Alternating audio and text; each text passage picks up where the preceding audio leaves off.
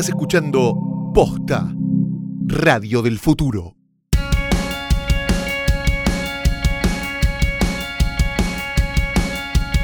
Buenas tardes, buenas noches, buenos días, no sabemos a qué hora nos están escuchando. Yo soy Galia Moldavsky Yo soy Tamara Talesnik. y este es un podcast sobre chimentos.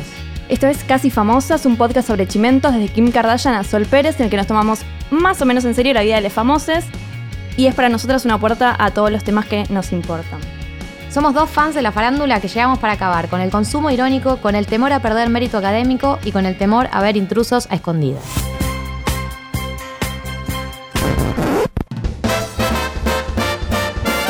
¿Poliamor o monogamia? Yo trabajo el poliamor, digamos. Ah, Exclusiva, suscríbete. ¿Lo estás trabajando? lo estoy laburando hace unos años. ¿Cómo lo, cómo lo, lo vas lo laburo, Claro, no sé traba- Es un laburazo.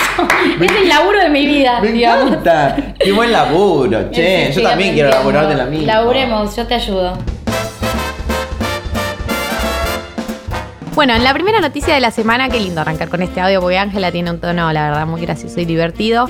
Ángela Torres, de una manera muy eh, informal y sin darle tanta entidad como lo hacemos en esta generación tan liberales y deconstruides, contó que eh, está manti- mantiene, no entendemos bien todavía qué tipo de vínculo tiene con Pepo Maurici, que hasta hace poco pensábamos que era su exnovio, es una persona con la que mantuvo una relación monogámica una cantidad de años, y contó que hace un par de años con él lo que mantienen es un vínculo poliamoroso. Acá tenemos nuevamente a una especialista que trajimos eh, para este capítulo, que también es la persona que está todos los capítulos conmigo, para explicarnos, ¿es una relación poliamorosa? ¿Es amor libre? ¿Es relación abierta? ¿Qué es? Gracias por invitarme.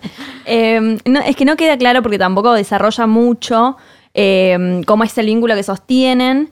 Eh, lo que dijo ella es que los dos quieren vivir cosas y no quieren privarse el uno al otro de sus deseos justamente por el amor que se tienen. Pero que su- el amor que se tienen es incondicional eh, y que ella siente que lo va a amar siempre. No sé qué significa, la verdad. O sea, me parece, celebro igualmente que haya hablado de esto, me parece que, que no es común que los famosos cuenten que tienen relaciones no monogámicas cuando lo hacen de Elena Roger y Mariano Torres y de Flor Peña para acá. Siempre es emocionante y yo tengo la misma reacción que tiene Pablo Agustín en el audio, que es tipo, ¡ah, amiga! Tipo así. Eh, pero si no queda claro, y me parece que desde que Flor Peña dijo que tenía una relación poliamorosa, se empezó a, a confundir zarpado el término.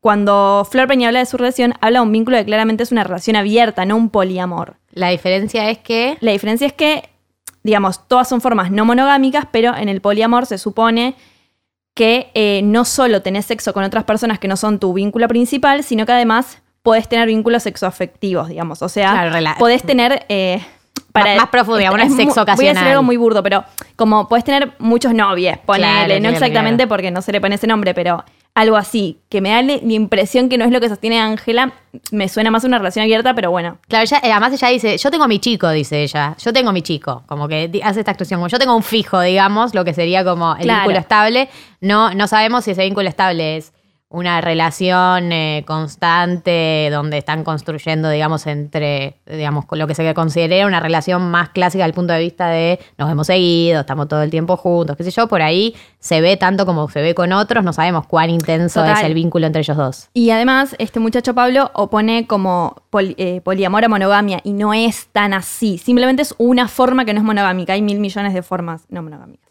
Bueno, pero igual la felicitamos, la queremos, la admiramos. Amamos. Gracias por compartirlo, Ángela. La noticia número dos de la semana es una depresión. Eh, Scarlett Johansson eh, dijo que, nada, que lo banca Woody Allen a pesar de las acusaciones de eh, abuso sexual que tiene detrás. Por si alguien no está al tanto, la hija de Woody Allen, la hija de Woody Allen y Mia Farrow, que se llama Dylan Farrow, hace ya muchos años, pre-Me Too, eh, dijo básicamente que su papá abusaba de ella cuando era chica. Eh, hubo una carta con muchos detalles, con el nombre y apellido de ella, fue pública, salió en un diario. No pasó nada porque, Porque, porque es Woody Allen y no pasó nada, pero bueno, Scarlett Johansson esta semana dijo eh, eso, que, que la ban- lo banca. Sí, la, la pregunta es, ¿por qué ahora volvés a sacar el tema? ¿Y quién te pide que salgas a bancar públicamente a nadie? Digo, ponele que vos en tu intimidad lo conoces a Woody de toda la vida y le crees a él, querés creerlo. ¿Por qué tenés que salir a los medios a prender fuego a una piba que está denunciando? Digo, ¿quién te pidió que salgas a defender? Sí, qué sé yo, entiendo que, bueno, te preguntan, algo tenés que decir. Pero siempre se puede evadir. ¿Sabes qué? Un poco prefiero que sea una pelotuda de mierda y defienda un... Perdón, ¿eh? Sorry si alguien defiende violadores. Pero prefiero que sea una, una forra que defienda un violador que sea una tibia que se hace la boluda, como por ejemplo Javier Bardem diciendo ¿Quién soy yo para juzgar? No soy la justicia, que odio con locura y fervor. Sí, sí, sí. Ella dijo directamente que lo vea mucho a Woody, que es su amiga, que han hablado del tema, que han sido los dos muy directos, que él mantiene su inocencia y que ella le cree. Bueno, Va. es su experiencia personal con Woody Le mandamos un saludo. La noticia número 3 de esta semana, eh, no estamos contando nada que nadie sepa porque estuvo en todos los portales y redes sociales eh, esta semana, que es que Eva de Dominici, primero de todo, anunció que está embarazada, ya todos lo sabíamos, pues se había filtrado un montón de meses antes y en su foto, si bien no había una panza panza, habían varias Sí. señales de, eh, no voy a ser específica, pero habían señales de que estaba embarazada.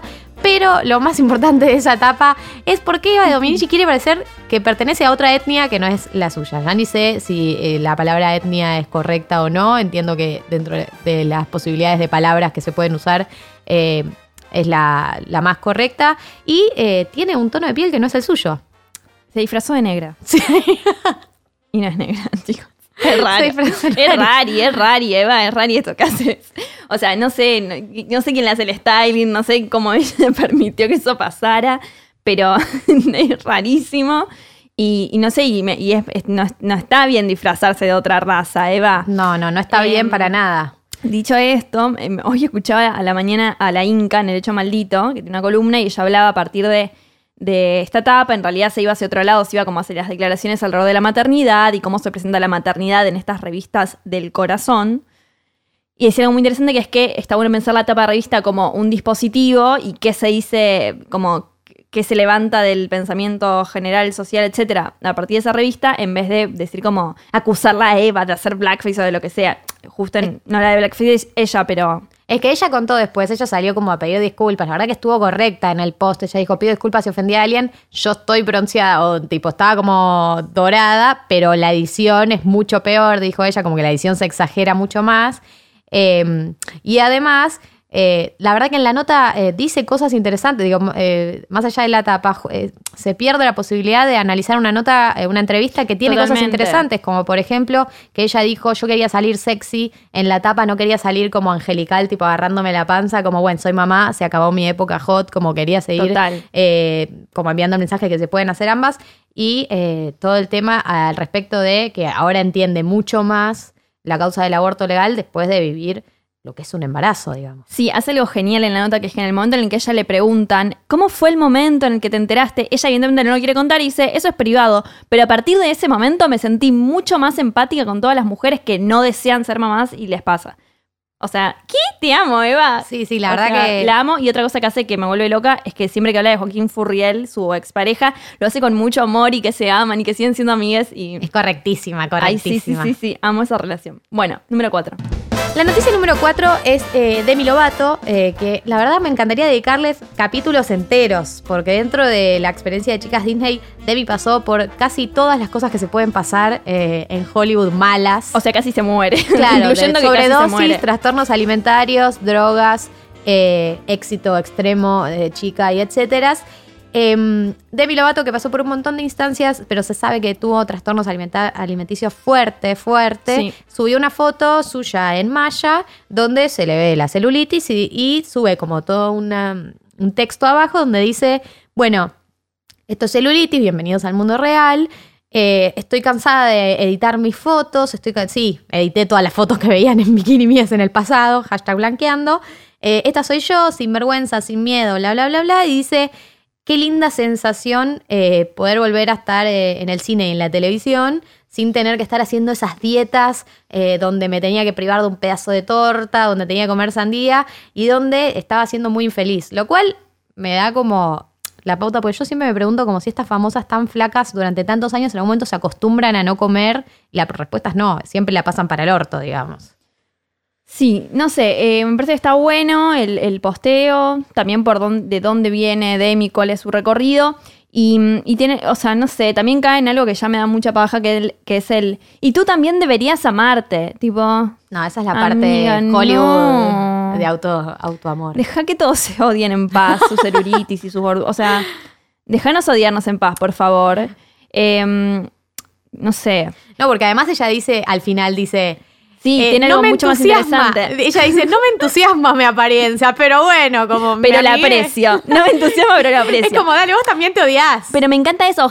Qué suerte que igual, a, a- a pesar de él, y tú también deberías amarte, tira un. Igual no me entusiasma mi apariencia. Como que es honesto, como es como, mira, vivo en esta contradicción, hago un trabajo para sentirme mejor, no me sucede del todo. Eso sí me parece honesto y que suma y la banco y. y No, y además Eso. suma que ella sea, que a pesar de que ella no está amigada con su cuerpo, eh, llega a esa instancia donde llegan, llegaron varias famosas, no es la única, no son muchísimas, pero son varias, donde dicen, ok, tengo un una responsabilidad social de estar subiendo todas mis fotos editadas y que todas las pibas piensan Total. que tengo este, este cuerpo. No puedo sostener más esta mentira porque hay gente que está pensando que yo sostengo esto y yo no estoy sosteniendo este cuerpo, estoy comiendo, estoy pasándola bien. Eh, tengo contradicciones, también me genera eh, odio días y días no, y que toda esa complejidad pueda ser reflejada y que lo único que se refleje no sea eh, lo bello, lo bueno, eh, nada, está bueno que, que- que Totalmente. sepan de esa responsabilidad que tienen. yo soy buena. Y la pasé re mal. Y aprendo que de repente si hay alguien que no, a ver, no va a perjudicar a Caro, pero es verdad, para mí Caro es Caro, yo la conozco hace 22 años, no es Pampita. Entonces no, no mido y la China es la mujer de Benja y no es la China. Entonces de repente yo ahora aprendo que si a mí se me dice una foto por más buena onda que pueda tener, es capaz pararme así, hacer la foto y cuidar a mi amiga, porque la terminé metiendo a ella No me importa nada, mí. en una situación de mierda. Ah, este es capaz eh, nuestro audio favorito de la historia de los audios que hemos traído a este podcast. Lejos. La persona que habla se llama Puli de María y ustedes dirán, ¿quién es Puli de María? Nosotros tampoco sabemos del todo. Es una DJ que la está yendo súper bien y fue la DJ invitada a eh, la fiesta de ATAP, Argentina, Tierra de Amor y Venganza, la serie de Polka que le está yendo mega bien. Terminó su primera parte, arrancó la segunda parte y no entendemos bien qué significa ese, ese corte en- en la serie, pero bueno, en la novela. Eh, pero bueno, cuestión que se hizo una mega fiesta y esta mega fiesta la organizó la one and only, mi favorita personal, la China Suárez, que es una de las protagonistas. Mucho canje, mucho canje, como que bueno, ella fue armándolo. Y entonces, obviamente, como organizadora oficial de la fiesta, se sacó una foto con la DJ Puli de María. Pero ¿qué pasa? Puli de María es íntima amiga de Carolina Pampita Ardojain. Es, siento que es como esos casos donde la realidad supera la ficción. Es como este conflicto tan pelotudo de la foto lo podría haber inventado un capítulo de las Kardashian, ¿entendés? Pero Genial. pasa en la vida real. Es épico. Bueno, la cuestión es que esta, eh, no, la China subió la, porque es más picante que la mierda, la China subió la foto a su cuenta de Instagram en la que está abrazada con la DJ como, bueno, gracias Puli, no sé qué, no sé qué, que seguro obviamente también fue de canje, que no está mal, subió una foto para agradecer. Sí, eh, no, no estuvo mal. Pero bueno, la, la chica esta Puli se tuvo que comer eh, una serie de insultos de parte de seguidores de Pampita que, les, que la acusaron de traidora y dijeron esta sedilla de palabras que te voy a dar el, el honor. Eh, Puli contó que le dijeron traicionera, garca, agredieron a su hijo, pero por encima de todo le dijeron paltera. Paltera. ¿Por qué le dijeron paltera, Galia? Bueno, no me hagan rememorar, rememorar eh, uno de los grandes capítulos de la temporada 1 de Casi Famosas, donde hablamos de eh, el triángulo histórico que marcó una generación en donde no sabemos cuál fue la imagen que dio Pampita cuando abrió el motorhome, pero sabemos que ha involucrado una manta de Nepal y una palta. eh, y por eso la acusaron de paltera Puli de María. Quiero Ojalá- acusar gente no, de Me paltera. que la China se lo ponga de bio, paltera. Paltera.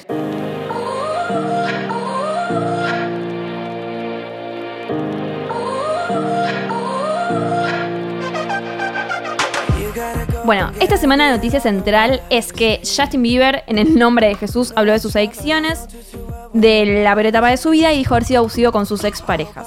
Eh, Justin subió a su cuenta de Instagram un posteo que lo primero que quiero decir es que tipo, odio, Justin, si me vas a hacer un comunicado que dura 80 páginas, no me hagas una sola fotito, haceme varias fotitos, porque la verdad llego a la mitad y ya me da mucha paja. Sí, sí, sí, hay que hacer zoom sobre la foto Tipo, porque no se tengo leen las hacer zoom, tengo, ya me estoy yendo a otra nota que me, la, que me la traduzcan, alta paja. Bueno, cuestión. En este posteo, Justin cuenta que em, vivió desde, digamos, su est- el estallido de su carrera, una presión muy grande, habla de lo que fue ser una child star, de lo que viven eh, otra vez que viven su misma situación, que de repente es mucha presión, em, mucha gente como siguiendo tu vida, mucha gente que te ama, después mucha gente que te odia, y etcétera, etcétera, y que eso le llevó a un consumo de drogas eh, fuera de control, que para los 19 años yo había probado todas las drogas que existían y que entró en, en- en un periodo de depresión en el cual no quería vi- básicamente vivir, de decirlo de alguna manera, y tenía mucha agresividad y mucha violencia interna y que la descargaba eh, en sus vínculos. Y dijo haber sido abusivo con sus parejas, no especificó. Pero obvio que Selena. Pero, hola, Selena. Hola, relación tóxica. Y sí. Em, bueno, básicamente va de eso el texto y finalmente lo que dice es que ahora encontró el camino hacia la luz gracias a dos personas. Obviamente su señora Hailey Bieber y Jesús. Jesús, Jesús me marcó el camino. Jesús lo ha llevado a la felicidad. Eh, bueno, básicamente dice. "Ne-". Pará, perdón, paréntesis, y ahora te dejo continuar No, a por supuesto. Pero el, texto dice algo que es muy llamativo, que es que dice que no es, que no es que dice, bueno, ahora que estoy con Hailey todo es maravilloso. Dice, ahora que soy un marido, todo es maravilloso. Sí. Me encanta que piensa que por haberse puesto un anillo es tipo una transformación en su vida. Bueno, más allá de todas las críticas a la institución del matrimonio y todo lo que piensan que eso soluciona. Vamos a hablar de muchas instituciones a continuación, sí, igual. tantas. Espero que no, no se nos haga tan largo. Eh, una de las cosas para mí clave de este comunicado es, menos mal que lo dijo, digo, porque to- durante toda esta etapa de Justin, que él empieza a derrapar con las drogas, con las mujeres, porque se lo ve con 5 millones de personas estando en pareja y no estando en pareja, siempre se lo veía con personas, eh, donde su, etapa de faltarle respeto a fans de distintas partes del mundo, principalmente aquí en Latinoamérica, nos trató tipo bolsas de basura, vomitando nuestros escenarios y pisando nuestras banderas. Em, Qué bueno que lo blanqueó, porque no es como el caso de Britney que derrapó y salió en todos lados. Justin estaba en cualquiera y fue mega cuidada la cobertura que hubo. Entonces, qué bueno que él pueda, digo, que, se blanquee, porque todos sabíamos que él pasó por esta etapa, no en profundidad lo que pasó con sus vínculos, pero sí tipo adicción a las drogas, estar en cualquiera, hacer giras y que se olvide la canción en el medio, entre otras cosas. Pero nadie, era como, digo, todos lo estamos percibiendo, pero nadie lo estaba diciendo. Entonces, en primero, valoró eso. Sí, por un lado eh, me parece que se nota en él cómo se, se fue transformando la cobertura de lo que es el mental breakdown en jóvenes celebrities, que pero bueno, también habría que comparar este caso con el de alguno de algún varón, porque no es lo mismo de cómo se trató a Britney, cómo se trató a Amanda Bynes, por ejemplo, Sí. que cómo se lo trata a este chabón, para empezar porque es chabón y, y el loco no es tan divertido como las locas, evidentemente. Bueno, y lo segundo que, que- que es interesante es que él todavía no salió de la depresión, digamos. Él sube posteos constantemente a su Instagram diciendo a vos que te cuesta salir de, acá- de la cama a la mañana, a vos que no podés, eh, que te cuesta encontrar un motivo para vivir, a vos, digo, te entiendo, estoy en esa. O sea, se nota que los efectos que tuvo sobre él todo esto son efectos que hasta el día de hoy todavía está lidiando y que parte como de esta resurrección Sí, suya tiene que ver con blanquear que las que la pasó para el orto y que la sigue pasando para el orto y que hay algo de fortaleza eh, en mostrarlo. Todo esto bueno que estoy diciendo es la Sí. previa ahora que vamos Ya a vamos a hablar destruirlo. más de él. En 2016 igual sacó un disco que, es- que es tipo su mejor disco, eh, en el cual obviamente hubo muchas manos metidas para que sea el, el medio el discazo que es, que se llama Purpose, que es como medio el disco de la redención. Su, su single principal fue Sorry, que le cantaba Selena Gómez, como te cagué por todos lados. Igual Sorry, Mala mía. Mala mía, que es igual es una clásica de Justin y medio que este posteo es medio mala mía también, que es como, yo estaba muy mal, por eso fui un cerete, pero yo estaba muy mal, y bueno, fui un poco malo, pero estaba muy mal, que me da un poco de paja. Y la verdad es que mi primera reacción cuando leí esto fue como, "Mm, ¿te estás cubriendo de un scratch? Como tenés un poco de miedo y que se te venga encima algo, entonces estás diciendo, igual yo estaba muy mal, yo sé que he sido malo. Como yo lo sentí un poco así, después lo seguí pensando y leí algunas otras cosas, y capaz no lo siento tan así, y me parece que eh, se está abriendo un montón el diálogo alrededor de pensar como, bueno, está bien, alguien fue un sorete o un machirulo o, o- o- o diversos grados de violencia misógina que puede haber, eh, en qué caso se puede como, bueno, Reincorporarlo. reincorporar a la sociedad este ser y no cancelarlo, porque ya me parece que el término cancelar está quedando muy en su uso y es muy pelotudo. Sí, lo es. Estoy de acuerdo. Y acá entra el rol de la religión, que acá empieza, empezamos con teorías sobre la farándula. Mi primera teoría es la siguiente. Justin Bieber no es el primer famoso que eh, se vuelca a la religión después de momentos de mierda. Antecedentes hay un montón. La farándula argentina también, pero la farándula yankee está como más sistematizado. La, la del duro que va a la iglesia es. El duro que va a la iglesia, tal clásica. cual. Eh, y la teoría es la siguiente. Justin Bieber hizo muchas cosas eh, difíciles de perdonar, seguramente para su gente cercana, seguramente para Selena, seguramente para los fans. Digo, tuvo tuvo una etapa donde tuvo muchas actitudes de mierda, él lo cuenta. Eh, y cuando llegas a un punto donde mucha gente no te va a perdonar, o por lo menos no te va a perdonar en el corto plazo, porque a pesar de que vos pidas perdón y saques un disco y qué sé yo, igual no alcanza para sanar las heridas que hiciste. Hay una única instancia, el único espacio en el planeta que te recibe con las puertas abiertas, haya sido un asesino, haya sido un violador, haya sido un drogadicto, haya sido, es la religión, digamos. Una de las premisas es eh, bienaventurados sean el, que hizo esto, el que hizo el otro, las puertas están abiertas para todas estas personas, todos tienen salvación. Eh, y entonces lo interesante de Justin es que él encuentra el perdón en el único espacio donde lo perdonaron, que es eh, la religión. La iglesia evangelista, más puntualmente. Eh, hay una nota muy interesante en Vox eh, que habla de cómo las iglesias evangelistas en Los Ángeles, en este momento, tienen como una serie de figuras famosas que las han vuelto cool cancheras. Obviamente son iglesias evangelistas megachetas. eh, y entre las figuras que visitan esas iglesias están Chris Pratt, medio el número uno, que se fue volviendo de, de- de copado, buena onda, marido de Ana Faris, en un goma religioso, básicamente, que defiende el, el uso de armas. Bueno, un horror este señor Señor del mal. del mal, entonces es un pelotudo. Bueno, y después está Justin, está Selena también, está Hailey. Hay un triángulo ahí Bueno. religioso divino, cristiano, no, perdón, evangélico. Evangélico, sí. Espectacular. Y bueno, también Kendall eh, Jenner suele ir a, a los servicios. Bueno, Kanye West organiza, Bueno, hablando de claro. famosos que, organi- que vuelven a la religión como algo cool y moderno, Kanye West organiza como los servicios del domingo, que son una especie de misa, donde en realidad están como al aire libre, medio como la película Hair, al aire libre todos cantando en un descampado, y eh, Kendall Jenner contó que la última vez fue Brad Ay, Pitt. amo, amo este y que no sabía qué hacer. Eh, entonces, digo, sí hubo toda una transformación de eh, lo cool y lo moderno que eh, es formar parte de estos espacios, a, contraposición con lo que podía parecer en el pasado, que es como vinculado a los valores familiares, a la, a la tradición, a lo viejo. Claro, total. eh, la nota esta, igual, por si la quieren leer, en Vox se llama. no voy a decir en inglés porque soy malísima, pero.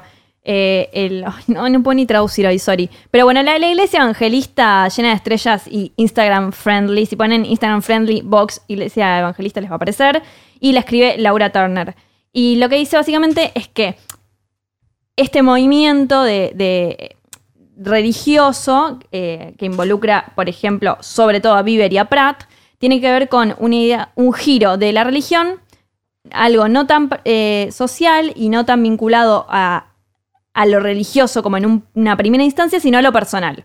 Por Claro. ejemplo, Chris Pratt, te divorciaste de tu señora, pero querés volver a casarte en segundas nupcias, está todo bien. Sos un drogadicto, Justin, y un maltratador, está todo bien, acá te aceptamos, bla, bla, bla. Y una idea de una inclusión eh, como más amplia y no juzgona, que obviamente tienen límites muy difusos, y ya como, por ejemplo, en la nota que eh, Justin invitó a un fan en 2015, creo que era un chico gay, y le dijo, la, la iglesia tiene las puertas abiertas para vos, y un pastor que es amiguis de Justin salió a decir, bueno, sí, eh, acá aceptamos a todos, pero el estilo de vida homosexual no es algo que aceptamos. Entonces, bueno, nada, es básicamente eso.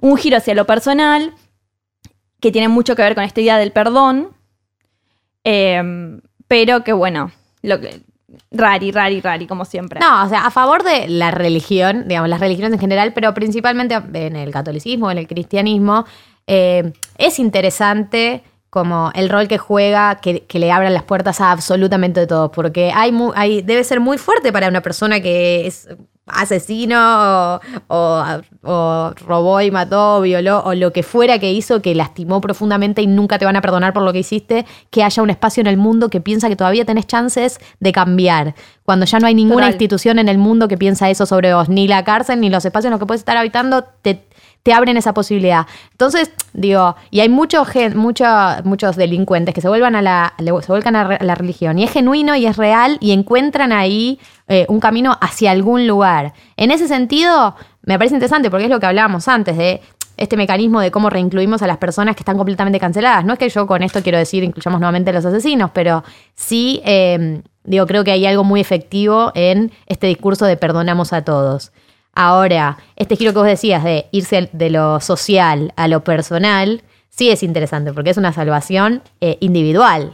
Claro, se te libera de Perdoname a mí de lo que yo hice. Y es tu camino individual y después los demás y quiénes vienen y quiénes no, y a quiénes dejamos entrar y a quiénes no. Le chupan huevo a- acá a estos amigos famosos. Eh, Hay otra nota muy interesante que es de Bustle, si no me equivoco, que habla de cómo eh, este comunicado de Justin no- nos sirve para pensar eh, un poco esto, cómo se dan los, los vínculos de abuso y los círculos de abuso y cómo es muy común que eh, varones que hayan tenido una infancia y una adolescencia inestable lleguen a ser varones violentos.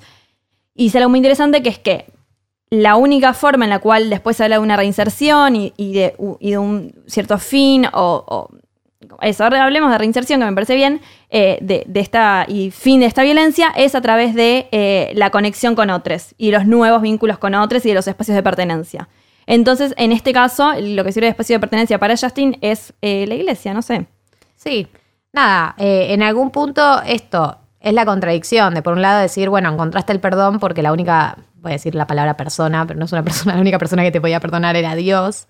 Pero por otro lado sí está para replantearnos, bueno, de qué manera, eh, en, qué, en qué otro espacio él podría haber encontrado la Claro, reinserción. sí. ¿Y Esa qué, es lo que no, y qué es lo que no le dieron en otros espacios, como puede ser sus amigos, su familia, no sé, su ámbito laboral, o eh, no sé, en, bueno, la escuela, el tiempo que duró en la escuela, que debe haber sido muy poco, eh, que lo tuvo que ir a buscar al espacio religioso. Y por último, que lo podemos charlar un otro día, también es muy interesante pensar cómo estos, estos famosos se están poniendo la cara para el avance del evangelismo en Estados Unidos. Sí, no, estamos haciendo acá todo un balance positivo y no estamos hablando de eh, la censura en Brasil a los cómics homosexuales. Bueno, lo trataremos en otro capítulo. En las Frequently Asked Questions de esta semana hay una pregunta que me apasiona profundamente y creo que da para un análisis sociológico de muchos años y muchas personas involucradas, que es ¿cómo hacen para conseguir pareja tan rápido los famosos y las famosas tras una ruptura? La respuesta spoiler alert es obviamente no sabemos. Te digo mi teoría. Siempre. Para mí, lo que pueden hacer muy, muy rápido, porque digo rápido. lo que pueden hacer muy, muy rápido, eh, le famosos, es, conseguir chongue. Que Claro. van inclusivo. Eh, Bueno, eso es verdad. Porque, primero porque ahora que insiste, existe, qué mal que estoy hablando, ahora que existe Instagram, tipo, imagínate, sos Sol Pérez, te separaste, taca, taca, taca la cantidad de, de DM que te llega. No, los mensajes filtrados que debe tener ahí. Entonces, lo que yo pienso es, conseguís chongue al toque y al toque sale Janina La Torre a contar que está chongueando y listo, y ya está, y te apuran a blanquear. Esta es mi teoría, fin. Bien, yo comparto en parte. O sea, hay, do- hay dos realidades. Una es. Uno es, eh, los famosos y las famosas levantan más que nosotros. Claro. Eso es así, no pienses que levantan igual que vos, no levantan igual que vos, tienen más levante que vos, mucha más gente quiere estar con ellos, eh, lo- parten ya de una idealización y después los conocen como personas, todo lo malo que eso le puede traer a sus vidas es otro capítulo, pero digo, los famosos y las famosas cogen más que nosotras y nosotros cuando estamos solteros y solteras. Partamos de esa base. A partir de ahí está, para mí, bueno, si no compartís, puedes decirlo, no me pongas cara. Hay gente que no está viendo, pero está poniendo cara. Para mí coge más que nosotros y nosotros. No es tan fácil coger cuando no sos famoso sé. famosa. Yo siento que tienen más posibilidades de coger y después deben tener todos sus dramas personales, tipo, No, estoy sí. deprimido, bueno, y esas cosas. Perdón, sí, no, continúa. está bien, pero puedes decirlo, libertad de expresión. Eh, y en lo segundo comparto completamente. En realidad no es que consiguen pareja tan rápido. Igual sí es verdad que sus duelos no duran tanto. Eso, eso sí habría para analizarlo. Como que Pero para cortan mí y al porque te, toque- te apuran los tiempos del panelismo. Bueno, entonces es eso, es ellos eh, cortan a la- al tiempo deciden salir con alguien una primera vez, no es que están en pareja de nuevo, sino que salieron a chonguear, salieron a conocer a alguien y automáticamente los medios de comunicación los obligan a, a blanquear, entonces parece que se van de pareja en pareja. Para, ¿y sabes qué reevidencia esto? Que uno piensa que, por ejemplo, consigue pareja más rápido, no sé, Fedeval, que igual, bueno, este ejemplo es medio choto porque hay mucha diferencia de edad, pero no sé, que Leo es Baraglia, que debe conseguir re rápido a alguien para chonguear Leo Baraglia. Obvio, Solo pasa que como nadie, no le están tan encima porque a nadie le importa tanto con quién coge un señor de 50 años, me parece que él puede mantener más privada su vida que Fedeval, que bueno, que es un mediático y etcétera, Y etcétera. también hay otro factor que es que los famosos y las famosas tardan en avisar que cortaron. Entonces por ahí parece, cortó a Arro y Pampita, que parece que cortó y se puso. Había cortado hace un par de meses. Nos enteramos un par de meses después. En el medio ya había conocido a otra persona. También parece que saltan de novio en novio eh, o de novia en novia porque no sabemos bien en qué momento terminan los vínculos que tienen. No es que salen a anunciarlo automáticamente, lo salen a anunciar un- cuando se filtra. Sí, total. Quedó medio claro, por ejemplo, hace poco con, con Albert Baroy y su novia, que- argentina, que, mm, que sí, que era obvio que sa- salió el comunicado porque era como, che, pará, antes de que empiecen a salir cosas, les avisamos, ¿no? Sí, sí, totalmente. Y de hecho, en general tienen que salir a aclarar post de que se filtre. Después de que salió, o de que apareció chapando con otra. Sí, totalmente. Entonces, eh, la teoría está basada en estas tres cosas. Uno, eh, los obligan a blanquear por más que no tengan novio o Sí. novia. O sea, automáticamente se convierten en un novio o novia por haberlos visto juntos tomando un trago en un bar. Eh, dos, tienen mucha gente que les quiere dar y por lo tanto más opciones en el menú. Puedo decirlo en esos términos. Ra- ¿Cómo rari, rari, no, no El muy menú, construido. palabra. Pero a ver, yo hablo de- del mercado. Para mí es un mercado el mercado sexoafectivo. Estamos Me- ahí todos intentando vendiendo, vendiéndonos en Eso es algún verdad. punto. Me da mucha intriga cuál es el ítem número 3. Y el número tres es que tardan en avisar que cortaron. Ah, está bien, perfecto. Yo estoy elaborando clarísima pasos. esta teoría. Una, una respuesta, dijimos que íbamos a tener respuesta y acá está. Por favor, envíenos sus dudas y, y- y no sé qué más. Dudas y misterios. Sobre la misterios a farándula. resolver de la farándula a nuestras cuentas de Instagram que son arroba galiamol y arroba tamitalesnick. Adiós. Hasta la próxima edición.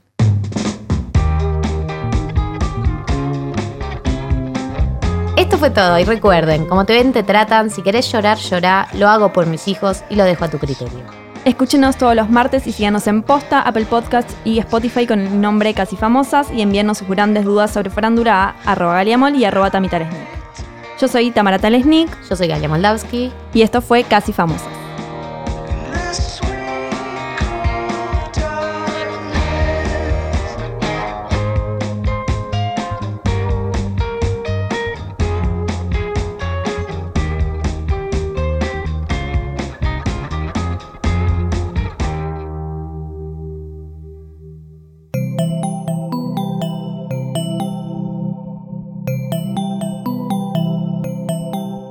Escuchando Posta, Radio del Futuro.